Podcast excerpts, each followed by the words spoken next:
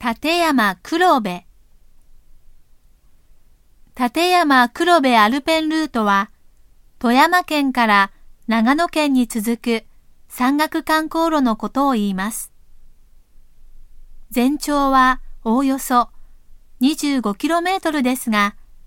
落差は最高で 2km もあります。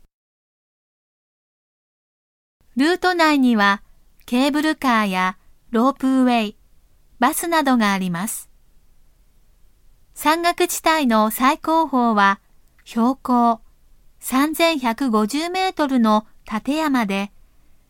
谷となっている部分には黒部ダムがあります。また、この地帯には国から特別天然記念物に指定されている貴重な野生の日本カモシカも生息しています。山岳地帯なので、11月から氷点下になり、春でも雪が残ります。